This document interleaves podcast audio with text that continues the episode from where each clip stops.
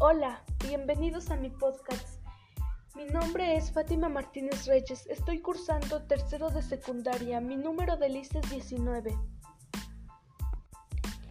En esta tarde conocerán un cuento muy bonito, El espejo del cofre.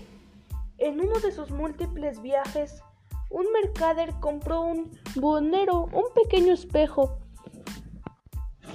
En un pequeño espejo, un objeto que sus ojos jamás habían contemplado, y le pareció algo sumamente extraordinario, a pesar de no conocer cómo debía utilizarse, se los llevó muy contento para mostrárselo a su mujer.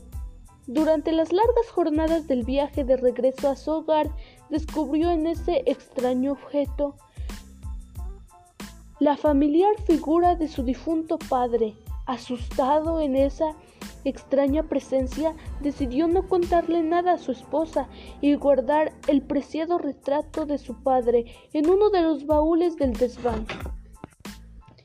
Todos los días, desde que regresó de su viaje, subía al desván para contemplar a su padre.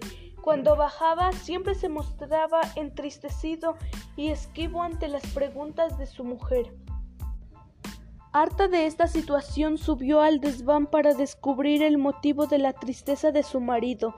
Tras rebuscar en las pertenencias de su esposo, encontró el retrato de una hermosa mujer, muy enfadada ante el engaño del mercader, le echó en cara que le estaba engañando con otra mujer, una acusación a la que su marido respondía con la persona del baúl era su padre.